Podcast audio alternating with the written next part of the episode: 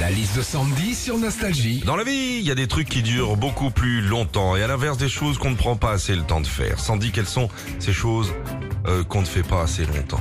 Se laver les dents déjà. Ah. Ouais, oui, il est conseillé de se brosser les dents pendant 3 minutes pour avoir les dents parfaitement blanches. Mais franchement, on peut avoir la meilleure hygiène bucco-dentaire du monde qui respecte ce timing de 3 minutes à part Laurent Delahousse.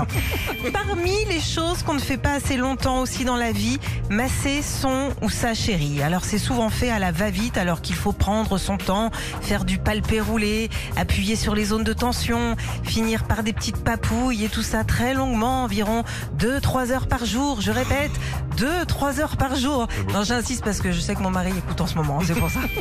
Et puis, euh, dernière chose qu'on ne fait pas assez souvent, l'amour. Oui, Ouais. on ne profite jamais assez longtemps de ce moment de plaisir.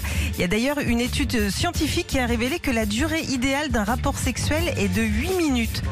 8 minutes, pardon, mais c'est pas possible. hein. On peut pas se dire qu'un rapport sexuel a le même timing que la cuisson des rigatoni. En plus, euh, moi je les aime al dente. hein.